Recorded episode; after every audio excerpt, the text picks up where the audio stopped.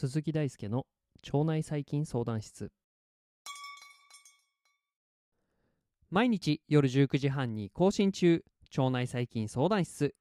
現役の研究者である鈴木大輔が腸内細菌にまつわるエピソードをお届けしております。この番組は腸内細菌研究に基づいた医療創薬を推進するメタジェンセラピューティクス株式会社の提供でお送りいたします。メタジェンセラピューティクスでは腸内細菌を必要な患者さんに届ける腸内細菌層バンクという仕組みを作るために現在クラウドファンディングに挑戦しています。クラウドファンディングでは腸内細菌ドナーになってみたいという方や腸内細菌層バンクのサポーターを募集しています。ぜひご支援ご協力のほどお願い申し上げます。詳しくは番組概要欄をご覧ください。ということで、えー、今回はエピソード253回目配列決定の基礎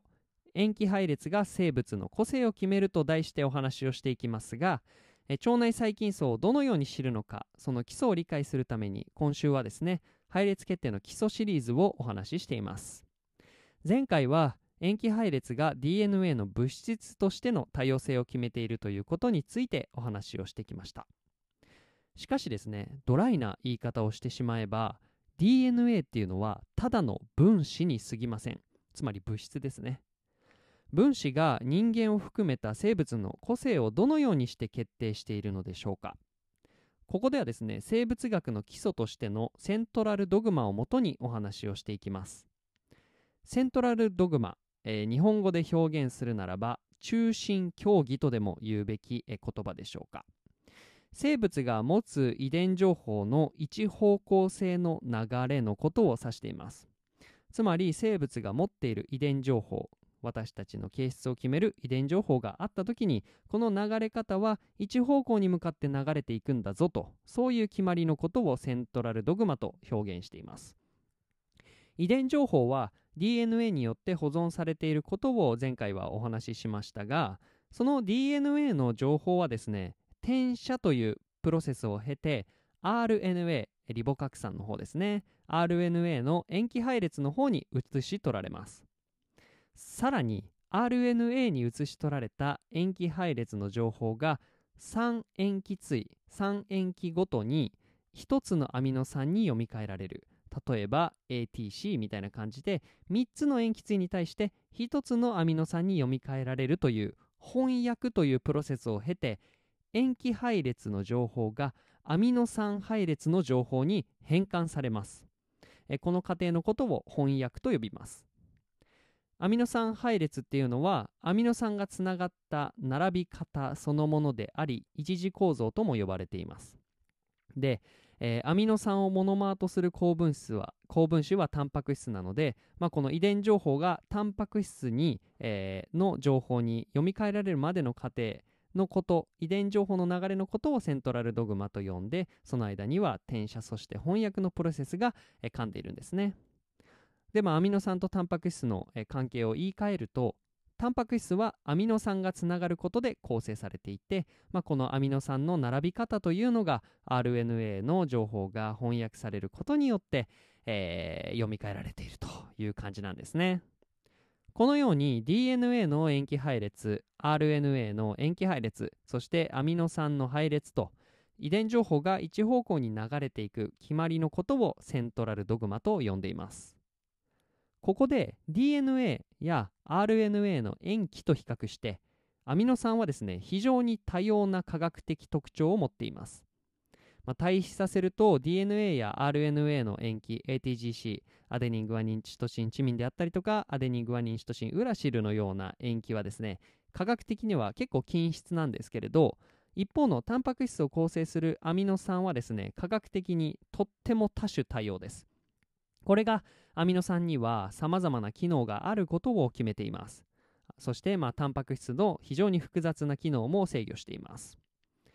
まあ、DNA には、えー私たちの特にヒトゲノムについてはですね、えー 2, 2万ぐらいのタンパク質をコードした領域遺伝子の配列ですね DNA の配列の他にもですね、えー無数の遺伝情報が格納されていて、まあ、これらの遺伝情報すべてがセントラルドグマに乗ってさまざまな物質に移し取られることで、まあ、この例えばタンパク質なんかが互いに組み合わさって精巧な時計のように私たちの命を形作っています。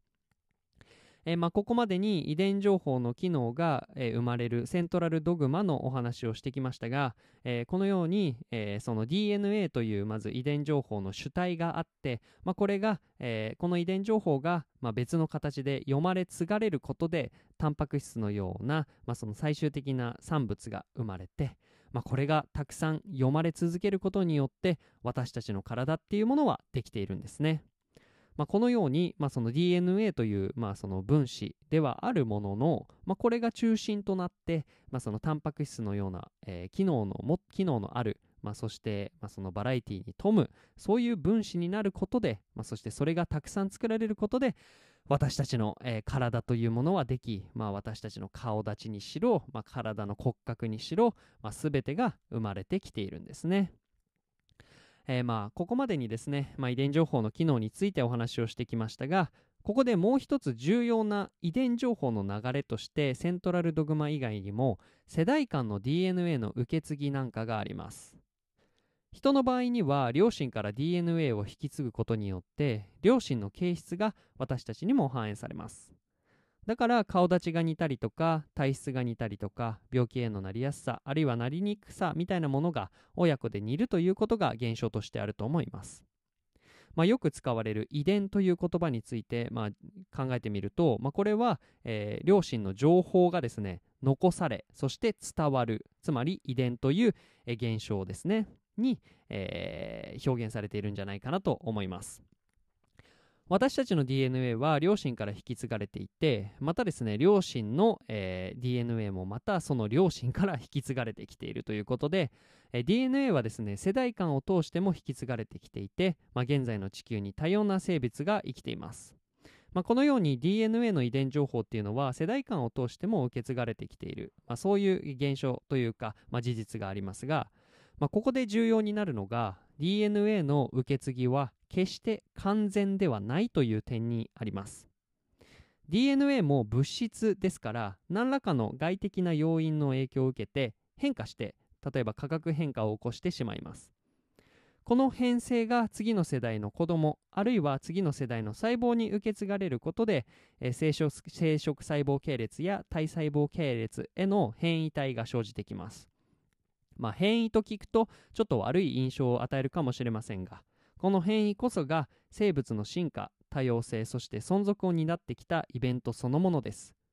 えー生物としては非常に重要な、えー現象になります。またですねまあその最近なんかは割とそのランダム性みたいなところにですねそのえーかけてというか、まあ、そのランダムに変異が DNA に、えー起こることによって、まあ、それが別の細胞に細菌にクローンとして受け継がれて、まあ、このようにして遺伝的な多様性が生まれるんですけれど、まあ、私たち人のような有性生殖を行うような生物は生殖によって進んで遺伝的な多様性を獲得することにも成功しています。まあ、私たち人がこのように繁栄して地球上に存在しているようにですね、まあ、この有性生殖というのは遺伝的な多様性を獲得して、まあ、その環境に適応する上でとっても重要な仕組みの一つであるということが、えー歴史によって証明されているんじゃないかなと思います。まあ、DNA はですね少しの変異が入りながらも、えー親そのまた親から受け継がれてきたそんな物質です。そして情報です。だからこそ、えー生き物の多様性が存在していると。ではですね、まあ、ここまではちょっと人を主体にお話ししてきましたが腸内細菌のアイデンティティを考えてみたいと思います。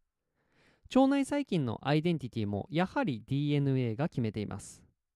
腸内細菌も世代間を通して少しずつ変異が入りながらも大まかな DNA の塩基配列は保存されて現在まで生きてきました。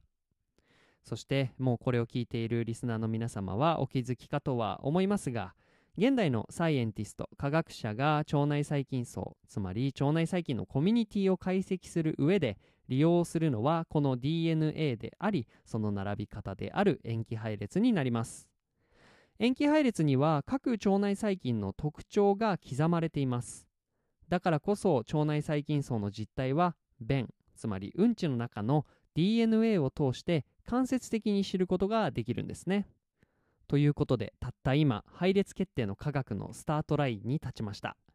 あさっては配列決定において重要な PCR の仕組みについてお話をしていきます。明日はですね、えー5月10日ということで科学系ポッドキャストの日なので、えーこの配列決定の科学についてはお話をして論文の読み方であったりとか論文の構造についてお話をしていきたいと思います。腸内細菌相談室では番組に対する感想や質問そしてリクエストを募集しています。Twitter、Instagram、Apple Podcast そして Spotify からいつでもご連絡ください。この番組はメタジェンセラピューティクス株式会社の提供でお送りいたしました。それではまた明日お会いしましょう。バイバーイ。